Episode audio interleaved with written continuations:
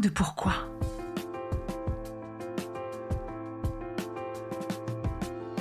Écoutez bien. Ici, les spécialistes de la résilience, les survivants du cancer, vous raconter leur traversée, leurs chocs, leurs peurs, leurs espoirs et leurs choix face à cette maladie qui les transformera à tout jamais.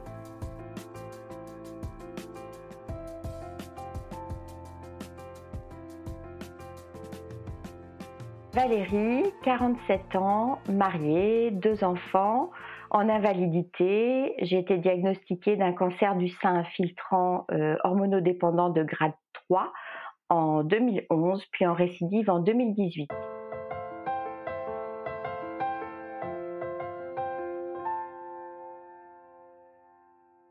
Bonjour Valérie. Bonjour Magali. Merci beaucoup d'avoir accepté mon invitation. Merci pour l'invitation surtout. Ça fait toujours plaisir de témoigner. Valérie, tu es auteur, tu es photographe, tu es l'une des figures de notre communauté avec un cas et aussi une figure des réseaux sociaux par les choix que tu as faits, par les photographies, les textes que tu proposes et on va comprendre tout ça au fur et à mesure de l'interview. Ma première question aujourd'hui Valérie, c'est comment vas-tu? Je vais mieux.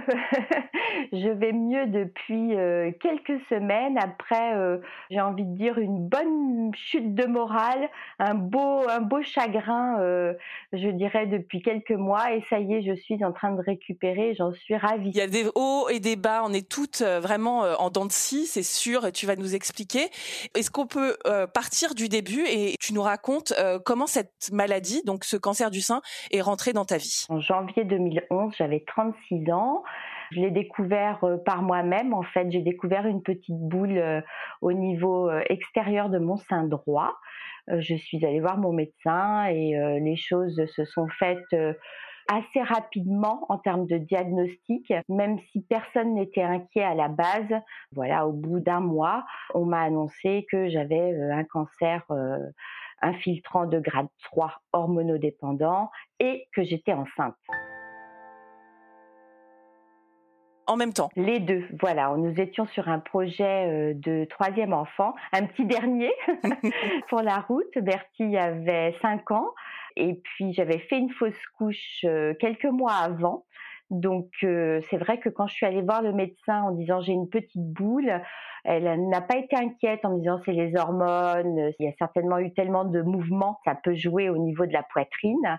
C'est euh, quand je suis allée faire ma mammographie, je ne sais pas si tu te souviens, mais dans les petites salles où on se déshabille, c'est marqué surtout n'oubliez pas d'indiquer s'il y a risque de grossesse. Là, je me suis dit mais mince, euh, ça fait longtemps quand même que j'ai pas eu mes règles, il faut peut-être que je le dise. Cette affiche qu'on a toutes vue évidemment, hein, elle te saute aux yeux et tout se passe en même temps alors. Oui. Et à ce moment-là, je le signale en disant écoutez, je ne sais pas, en, fait, on est sur un projet de bébé et le, les conseils de, de notre médecin ont été de nous laisser vivre, laisser faire la nature, sachant que bon, 36 ans, ça commence à être un bébé de vieux, hein, donc euh, on y va doucement. Donc là, je, je ne sais pas du tout où j'en suis, donc je n'ai pas eu de mammographie, j'ai eu une échographie. Bon là, le monsieur est devenu un peu gris, donc euh, j'ai compris que ça commençait à être un peu compliqué et il m'a demandé d'aller faire euh, un test de grossesse.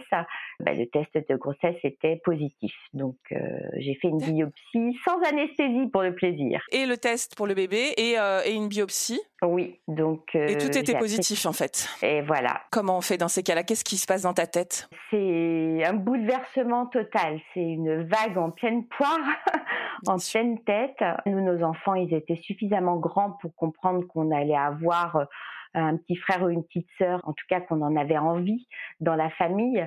Donc ce projet-là, il, nous tenait à cœur. Moi, j'ai vite compris, dès qu'on m'a parlé de biopsie, je me suis dit que c'était pas bon signe, que euh, j'allais certainement avoir une mauvaise nouvelle. J'ai eu l'information de la grossesse quelques jours avant euh, la biopsie, donc ça veut dire que j'ai eu à peu près dix jours entre euh, l'annonce de la grossesse et les résultats, euh, le diagnostic du cancer. Ben, on a attendu hein, pendant dix jours. On peut pas tellement se réjouir. Non, on attend, on espère beaucoup. Moi, je dors pas. Mon mari ne réalise pas du tout. C'est mon médecin qui m'annonce à moi toute seule mon cancer. Un médecin généraliste qui ne connaît pas trop, je pense, euh, les cancers du sein et qui me dit que peut-être qu'il n'est pas très grave. Bien que le diagnostic, tout compte fait, il est assez clair sur euh, les résultats de la biopsie. Je pense qu'elle vraiment, elle ne connaissait pas. Et donc, on est arrivé chez le chirurgien euh, plutôt en se disant que on espère des bonnes nouvelles. Voilà, on est plutôt positif dans notre mode de vie. et puis, on était dans un élan de toute façon professionnel, d'amour, de famille positif. Quand on est comme ça, rien ne peut nous arrêter. Donc, on n'imagine pas le pire. On tente l'espoir. Oui, on y croit, on a envie d'y croire. Et c'est le chirurgien oncologue qui euh, nous a annoncé, je m'en souviens vraiment, mais euh, comme si c'était hier, que donc j'ai un cancer du sein, infiltrant, de grade 3, hormonodépendant, que je suis considérée dans un contexte particulier puisque je suis une femme enceinte ayant un cancer, mais que tout va bien aller, que je ne vais pas mourir et que pour traiter ce cancer, il y a plusieurs étapes. Un, avortement thérapeutique. Deux, chirurgie. Trois, chimiothérapie. C'est à ce moment-là que mon mari s'évanouit, donc nous faisons une pause. Ah 4 radiothérapie, 5 hormonothérapie. Ton mari, là, il pose les armes, c'est trop Ah oui, c'est malaise vagal, c'est une demi-heure pour récupérer et c'est euh, notre vie qui s'arrête. c'est parti sur un protocole sur lequel vous n'avez pas le choix ou pas de prise. C'est comme ça que tu le reçois Je le reçois comme ça et je le reçois comme une injustice euh, Franchement, le cancer, c'était presque un détail pour moi au moment de cette annonce-là. L'avortement thérapeutique a pris tellement de place dans ma tête et dans mon cœur que le reste, euh, je m'en fichais un peu. Je comprenais pas en fait qu'on me demande de, faire ça. J'ai bloqué sur ce sujet-là et j'ai bloqué très longtemps. Hein. J'ai bloqué plus de trois ans avant d'en faire le deuil. Vous décidez de faire front ensemble? On se pose pas trop la question. La première question qu'on se pose et qu'on pose aux chirurgiens, c'est comment on en parle à nos enfants, sachant qu'on a des enfants qui ont des petites têtes bien faites et euh, un Gaspard qui pose des questions techniques depuis qu'il ouvre la bouche, donc depuis très tôt. Mm.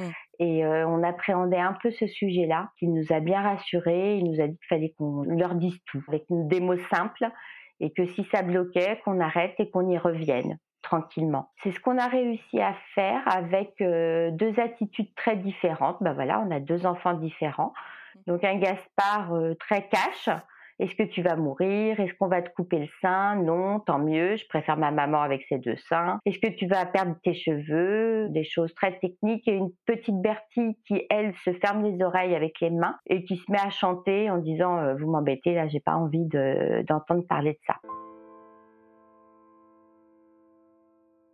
Sachant que par contre la grossesse n'a jamais été évoquée à ce moment-là. C'était déjà bien assez en fait. Hein. Oui. Et toi, tu pars un petit peu euh, en croisade, c'est comme ça que tu le ressens? En 2011, je me sentais pas en croisade. Une fois que j'ai intégré le diagnostic, je me suis dit que ça allait être une parenthèse euh, vite ouverte, vite fermée. Et je pense que quelque part, ce projet de bébé, dont je ne faisais pas le deuil, m'a aussi aidé à avancer puisque bon même si à ce moment-là le chirurgien oncologue m'a clairement menti, il m'a dit vous inquiétez pas, on vous aidera à faire un bébé après. Ce qui était euh, pas tellement vrai, hein, on peut dire les choses. C'était totalement faux pour dire les choses. Mais une belle manipulation qui tout compte fait, même si je lui en ai voulu après. C'était bien parce que euh, j'ai vraiment vécu ces dix mois de c'est pas un arrêt de vie, c'est un moment particulier, voilà, c'est une étape particulière. En tout cas, ces dix mois-là de protocole de soins, je les ai vécus comme euh, quelque chose qui avait un début et qui aurait un point final. Comment tu as vécu justement euh, ces traitements, ce qu'on présente au monde, c'est-à-dire quand même quelqu'un de très vulnérable? Comment ça a été pour toi la chimio? J'en avais pas spécialement peur. On m'avait beaucoup parlé de la perte de cheveux, qui était quelque chose pour moi qui était euh, sans difficulté. Enfin, je voyais pas euh, en quoi c'était euh, grave de perdre ses cheveux. C'est intéressant ça parce que tu sais que de toutes les femmes que j'ai interrogées, de tout ce qu'on subit, c'est ça qui est le plus difficile à vivre. Alors peut-être que comme je venais de perdre un bébé, ça, ça a dédramatisé les choses, j'en sais rien. Ça faisait pas le poids. Peut-être qu'il y avait de ça, mais même je pense qu'en termes d'image, pour moi les cheveux c'était quelque chose de ça allait repousser, ça me paraissait pas grave. On m'avait expliqué que on, on ferait qu'une tumorectomie et que donc je ne perdais pas mon sein. Que je n'allais pas perdre la vie. C'était pas un sujet pour moi. Je me suis fait couper les cheveux courts pour préparer les enfants aussi à un visage de maman différent. Je suis allée m'acheter des turbans parce que je savais que je ne supporterais pas d'avoir une perruque, d'être un peu dans quelque chose de faux, en tout cas euh, pour moi, hein, dans mon image. Je préférais être nature peinture, hein, que mes enfants me reconnaissent. En fait, tout a été concentré sur les enfants hein, à ce moment-là. Ce qui était important, c'était leur ressenti, plus pratiquement que le tien. Oui, bah, le mien, c'était leur. Et par contre, je n'avais pas euh, de réflexion par rapport au regard des autres de l'extérieur. Et c'est pas quelque chose qui t'importait? Non. Mais en fait, avec du recul maintenant, ça n'est pas quelque chose qui m'importe depuis toujours grande liberté.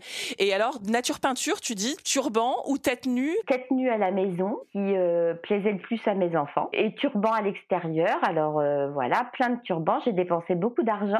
Des turbans de toutes les couleurs. Euh, pas trop de maquillage parce qu'à l'époque, en 2011, les choses ont beaucoup progressé quand même. En 2011 on n'était pas très accompagnés, donc il n'y avait pas de socio-esthéticienne, il n'y avait pas de conseil maquillage. J'essayais de me faire un teint à peu près correct. Quand je regarde les images maintenant, je me dis quand même j'étais bien moche, bien abîmée, mais je ne vivais pas comme ça.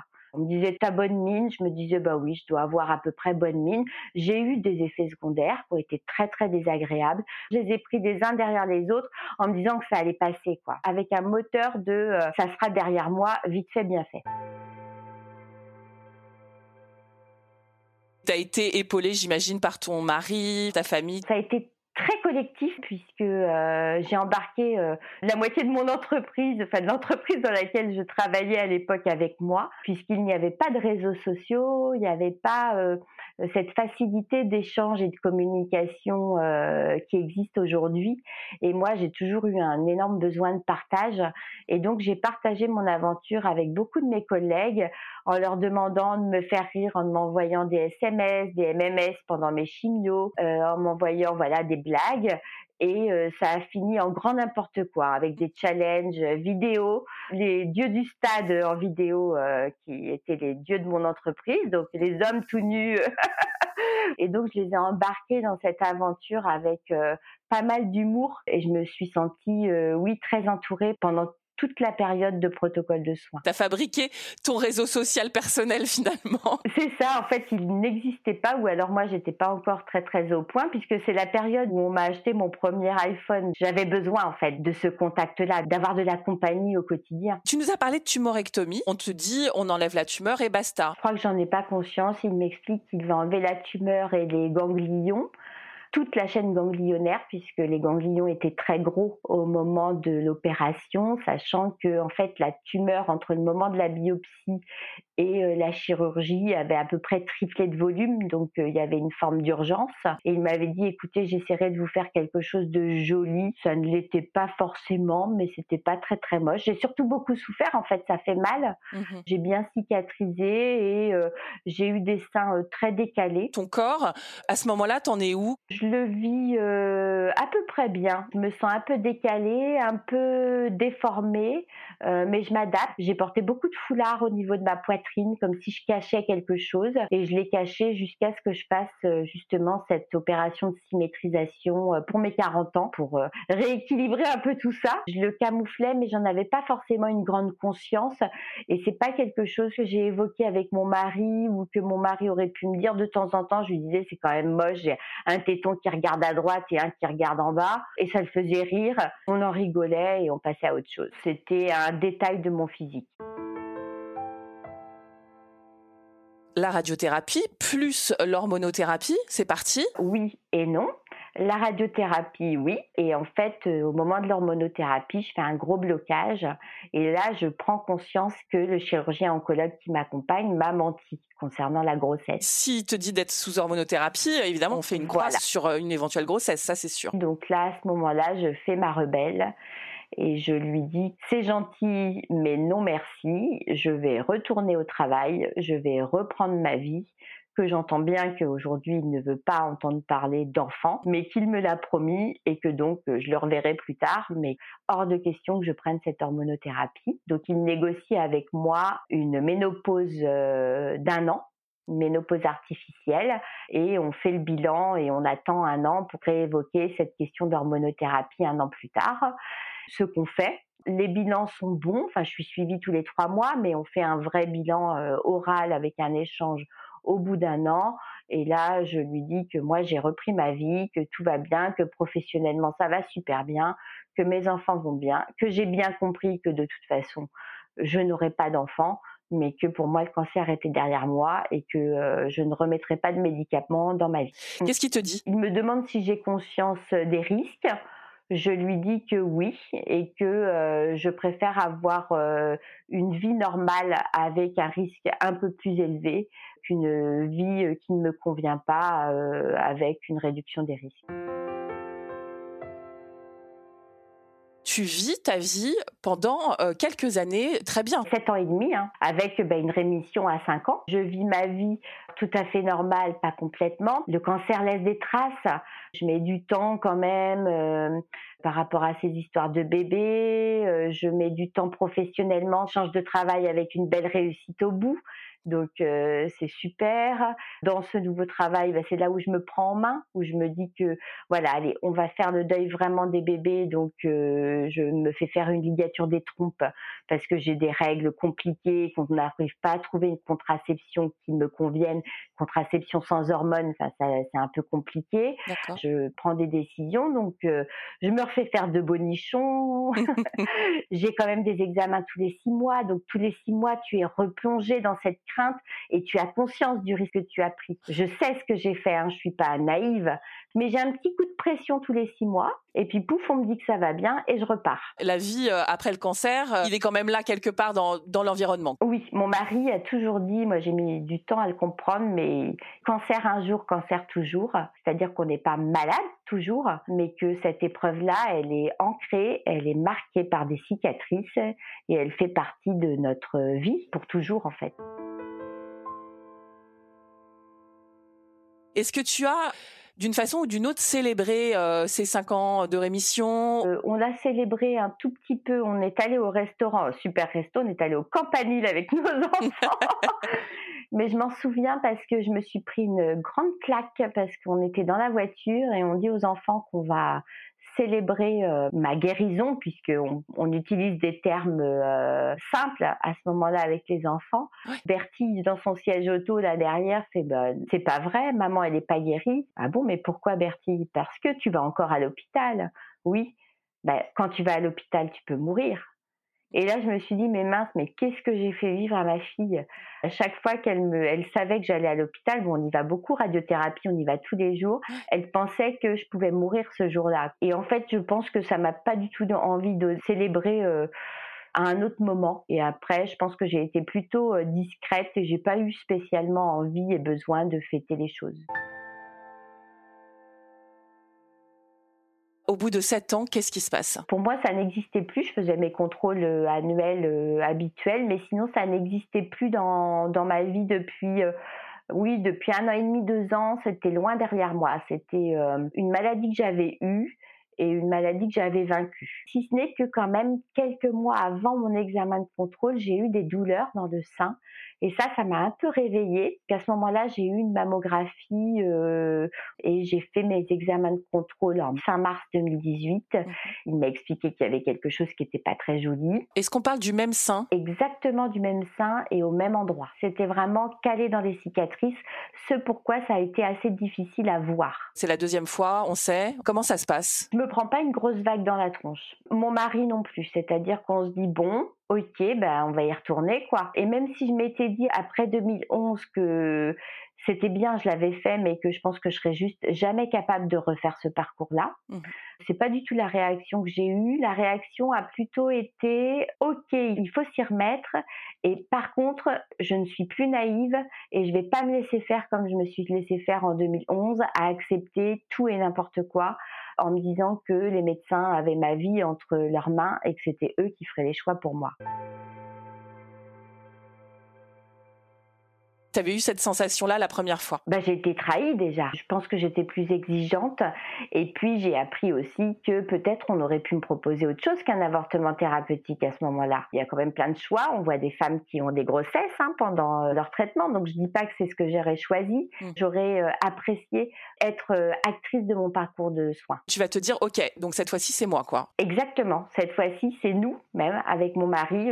c'est nous qui décidons et c'est nous qui posons nos exigences. Est-ce qu'il y a cette deuxième fois, là, un moment où tu as peur pour ta vie? Oui, c'est la première fois que j'ai peur pour ma vie. Bon, déjà, quand on parle de récidive, euh, on vous met dans une catégorie euh, de cancer chronique, euh, quel qu'il soit, hein, c'est-à-dire métastasé ou pas métastasé. Et oui, là, je me dis que je peux mourir. Là, mes enfants sont beaucoup plus grands. Bertie, à un moment, elle a eu une phrase qui m'a beaucoup portée, qui me porte encore aujourd'hui. Arrêtez de ne pas vouloir mourir, te mettre à vouloir vivre le plus longtemps possible.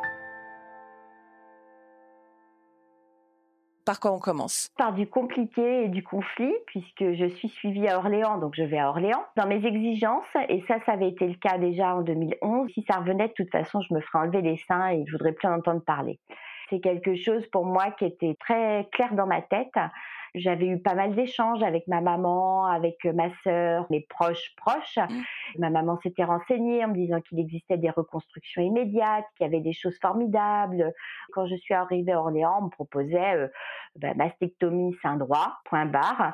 Et moi, j'ai expliqué qu'il était hors de question que je sorte avec un sein.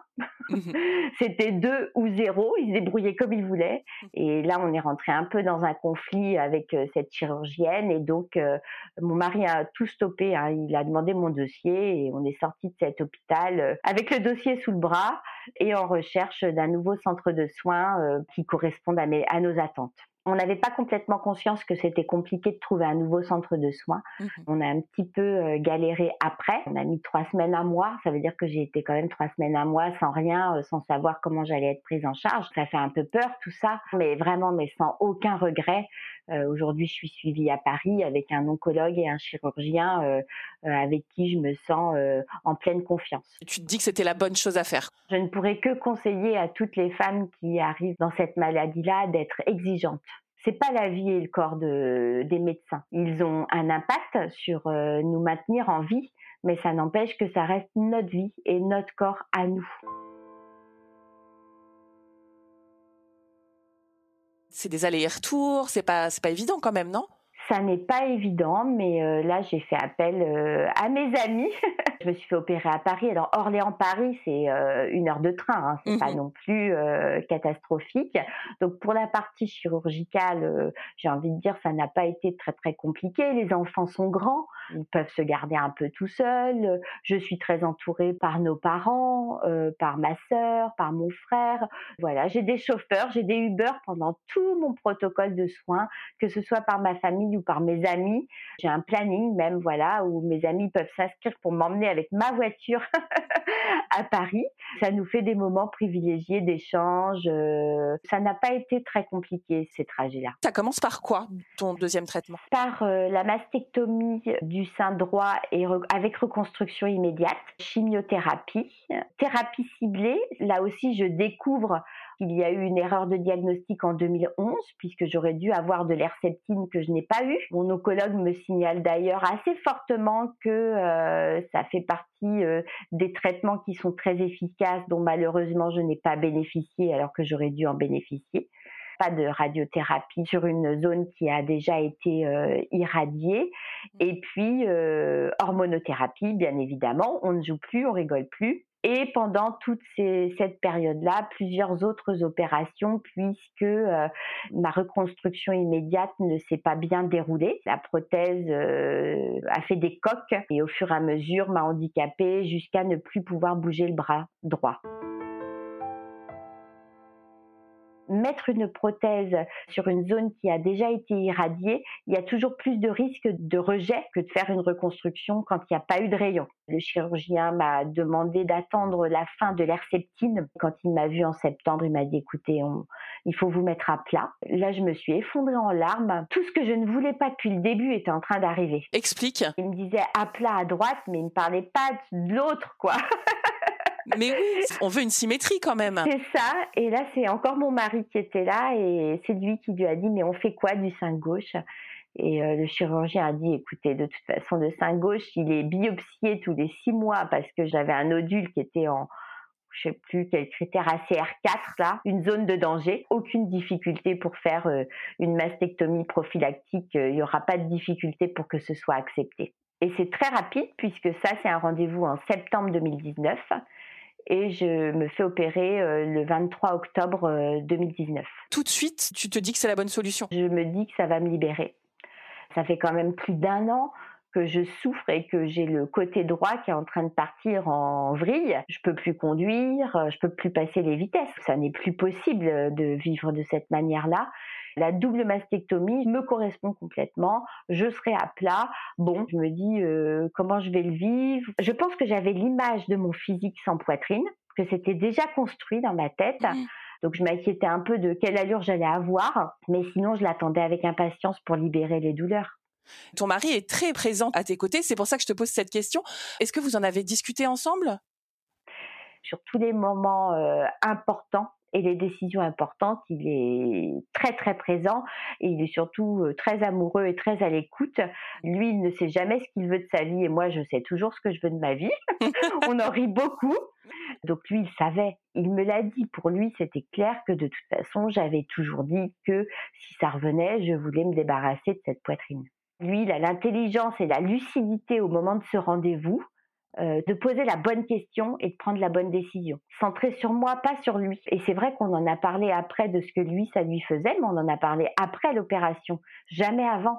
Je me suis jamais posé la question et il ne m'en a jamais parlé de et lui, ça va lui faire quoi de me voir sans poitrine. La question, c'était toi, bien sûr. Mm. Quand tu te réveilles de cette opération, comment ça va? Ça va super bien. Je lève les bras immédiatement, c'est-à-dire que je retrouve. Euh, alors j'ai des douleurs parce que j'ai été, j'ai eu le bras handicapé pendant un an.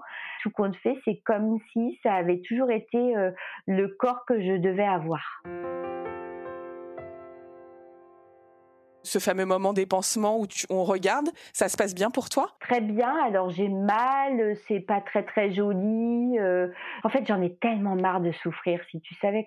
Donc là, ça fait encore un moment de douleur mmh. qui est compliqué, mais j'ai envie de dire, au bout de trois semaines, euh, je suis en train de passer le cap et plus les douleurs passent, plus euh, c'est intégré en fait. C'est bizarre parce que plus de poitrine, ça fait aussi une silhouette plus menue. Moi, j'aime bien être menue, donc tout compte fait, ça me va bien.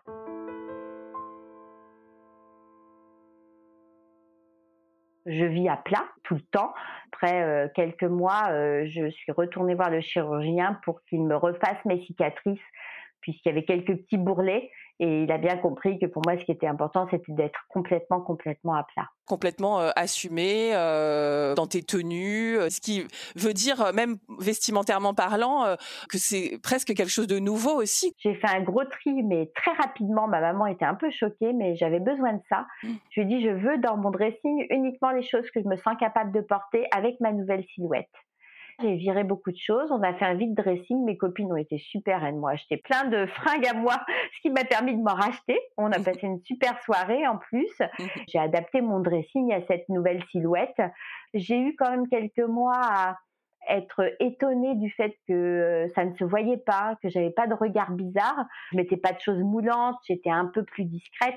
Aujourd'hui, alors là, franchement, je porte ce que je veux. J'adore être en moulant. Et même quand j'ai des choses moulantes, je pense que les gens ne voient pas que j'ai pas de poitrine. Ce que tu nous montres dans tes magnifiques photos et tout, c'est vraiment euh, pleinement euh, assumé ce côté à plat, libéré de ce regard extérieur. C'est vraiment ça que tu ressens? D'abord, je suis entourée de gens qui m'aiment, donc j'ai eu des remarques bienveillantes parfois maladroites, mais qui sont toujours bienveillantes. Souvent, on me dit oh, t'as minci. Des gens qui me voient pas souvent à chaque fois, depuis ma double mastectomie, me disent que j'ai minci. Non, alors j'ai un peu grossi en plus avec l'hormonothérapie, mais effectivement, de, ils ont gardé en eux l'image de moi avec une belle poitrine, un mmh. bonnet D, donc mmh ça change la silhouette, où on a essayé de, comment dire, de, de me rassurer. Quand on a une petite poitrine, on a des tétons, puis on a quand même une petite poitrine. On n'a pas 30 cm de cicatrice sur le torse. Ça n'a rien à voir. Voilà. Mais ça, je l'ai dit en fait aux personnes qui euh, m'ont fait ces remarques-là. J'ai exprimé comment je le ressentais, mmh. mais que ça ne me posait pas de soucis. J'ai eu encore euh, la semaine dernière une remarque parce qu'il y a un haut que je n'osais pas essayer, voilà. On me dit mais si, mais avec il y a des petites brassières. Euh, je dis mais ça, ça marche pas les brassières, je suis pas à l'aise dedans. Ça marche pour les petites poitrines parce que il y a quand même de quoi tenir la brassière. Je dis moi ça remonte en fait, ça se met sur mes cicatrices et ça me gêne. Et en fait les gens réalisent pas forcément que euh, il y a des choses qui ne sont pas possibles. Mais moi j'ai pas de souci, hein. je m'en fous de pas pouvoir mettre une brassière. non seulement je m'en fiche, mais en plus je trouve que ça apporte à l'autre quand j'en parle. C'est super de rencontrer quelqu'un comme toi qui, en plus, a envie de partager et de faire comprendre. Aujourd'hui, je me rends compte de cette importance-là, qu'effectivement, j'ai un regard qui est peut-être euh, un peu différent. Je suis convaincue que plein d'autres femmes l'ont, mais je le partage. Et tu amènes quelque chose de nouveau. J'espère, au fond de moi, très sincèrement, Magali, j'espère que plein de femmes le vivent comme moi. Je rêve que plein de femmes le vivent comme moi. Moi, c'est pas du tout la même chose. Je suis reconstruite, mais quand je, je vois ce que tu proposes, pour moi, tu apportes quelque chose de nouveau et tu apportes une euh, quelque chose qui, qui ressemble à une liberté. Tu apportes comme une autorisation presque, tu vois. Et c'est dingue ce que tu fais. Merci. Ouais, merci beaucoup. cette question sur ton mari, si tu veux bien, la vie euh, de couple après un cancer, après toutes ces perturbations et tes choix, c'est quelque chose. Oui, alors mon mari, euh, lui, il est centré sur moi. Son premier mode de réflexion va être est-ce qu'elle est bien, est-ce qu'elle va bien, est-ce qu'elle ne souffre pas, est-ce que c'est ok pour elle? Il est vraiment concentré là-dessus. Je pense que on a mis quelques mois à en parler tous les deux. J'ai dû lui poser la question en disant mais dis donc, mais je t'ai jamais posé la question, mais à toi ça te fait quoi? Je sentais dans notre intimité que c'était ok pour lui, c'est-à-dire que ça a été une zone d'exploration qui n'a pas posé de soucis. Je pense que quelque part il a eu beaucoup plus de facilité à toucher mon torse que à toucher ma fausse poitrine, et certainement parce que moi j'autorisais plus parce que j'avais pas de douleur. Donc euh, on a retrouvé une forme de liberté, mais en fait effectivement je me disais bon ça a l'air complètement ok pour lui, donc comme ça avait l'air complètement OK pour lui, je ne lui avais jamais posé la question. Et quand on en a parlé, euh, il me l'a dit que pour lui, c'était vraiment super bizarre. Mais comme ça n'était pas pour moi, voilà, ça avançait. Dans les difficultés que je peux avoir, c'est que ça a créé quand même une forme de vulnérabilité, cette absence de poitrine. Mhm. Je peux me dire de temps en temps, et il le sait, on en parle, que c'est la première fois où je me sens menacée, où je me dis que il pourrait avoir envie d'aller voir ailleurs pour avoir enfin une nouvelle paire de nichons. C'est un doute, il le sait, on en parle, ça le fait rire, parce que je pense que lui, il est tellement pas là-dedans que ça le fait marrer. Mais moi, je me dis que quand même, je suis quand même bien cabossée, quoi.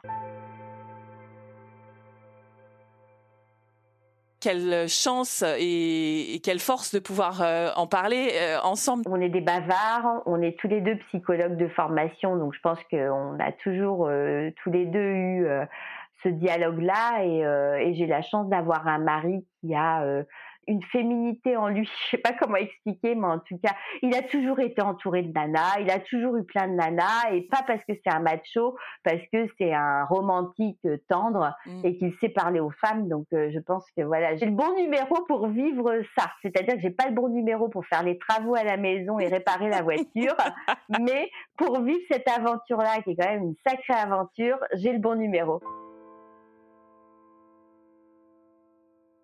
Quand on fait ça, c'est aussi pour euh, diminuer les risques Oui, pour moi, euh, il y avait la douleur et il y avait la peur. C'était les deux axes à réduire au max. La peur, ça j'ai mis plus de temps, je suis encore dedans. Et puis je suis suivie et j'ai cette hormonothérapie qui pour moi ne se passe pas bien. Explique bah, laquelle tu as. J'en ai eu plein. Bon, je suis contente, ça fait quand même deux ans et demi maintenant. À force de dire que j'y arrive pas, euh, j'avance. Mmh. La vie continue avec beaucoup de douleurs, avec beaucoup de souffrances euh, liées à ces traitements hormonaux. Enfin, au début, je crois que c'est à cause de ces traitements hormonaux.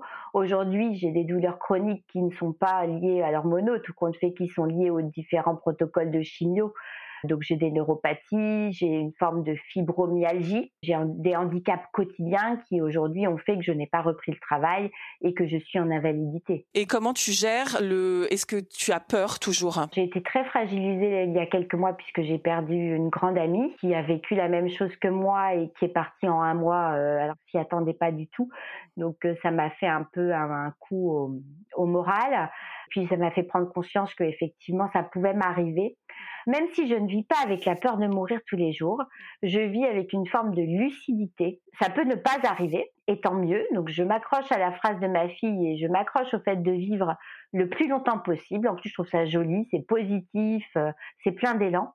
Mais ça peut m'arriver et c'est bizarre, mais j'ai pas peur de mourir. Explique ça. Eh ben, je me dis que si ça doit arriver, ça arrive. Je n'ai pas peur des mauvaises nouvelles. Là, on m'a, on m'a annoncé, voilà, j'ai un gros ganglion euh, au niveau du médiastin. On peut pas le ponctionner parce qu'il est entre le cœur et la colonne vertébrale.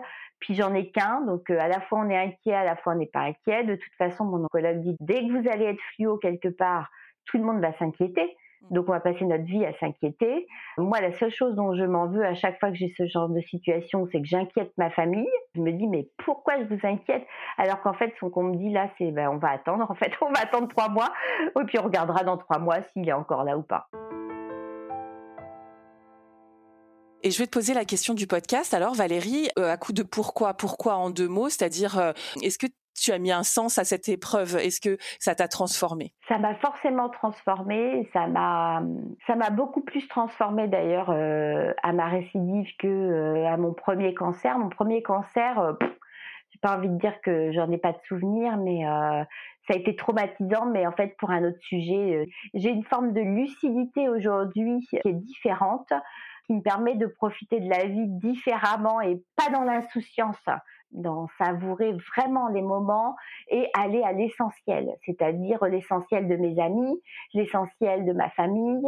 Je perds pas de temps avec des broutilles, je perds pas de temps avec euh, des enfantillages ou avec des choses qui pour moi sont euh, dérisoires. Je pense que ça c'est un point important quel sens ça a donné à ma vie Je ne peux pas croire que euh, la maladie euh, soit bénéfique de quelque chose. J'ai pas envie de remercier cette maladie-là. Je trouve que de toute façon c'est une épreuve. On a tous en fait des épreuves, hein, que ce soit le cancer, le deuil, la séparation. Il en existe plein des épreuves. Je vis une épreuve qui par contre moi m'a stoppé ma vie professionnelle. Ça c'est un point très important voilà, j'ai perdu une part de mon identité et je pense que je serai en travail toute ma vie. Et le sens, c'est plutôt le retour des gens justement par rapport à mes photos, par rapport à mes écrits, par rapport à l'association que j'ai fondée, les Roses Poudrées. C'est les gens qui m'apportent ce sens.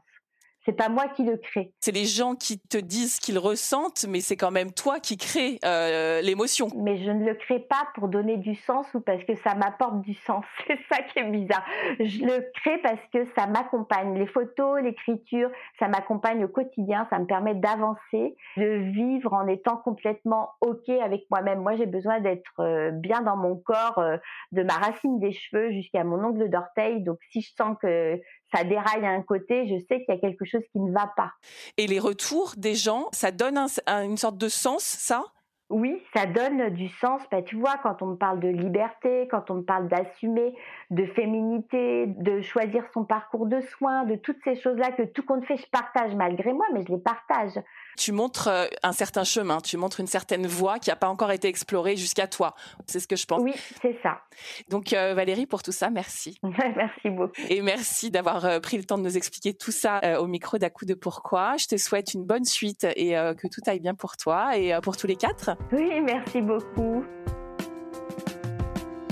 Si cet épisode vous a plu, vous pouvez vraiment nous aider à le rendre plus visible en lui donnant 5 étoiles sur Apple Podcast et en rédigeant votre commentaire. Merci.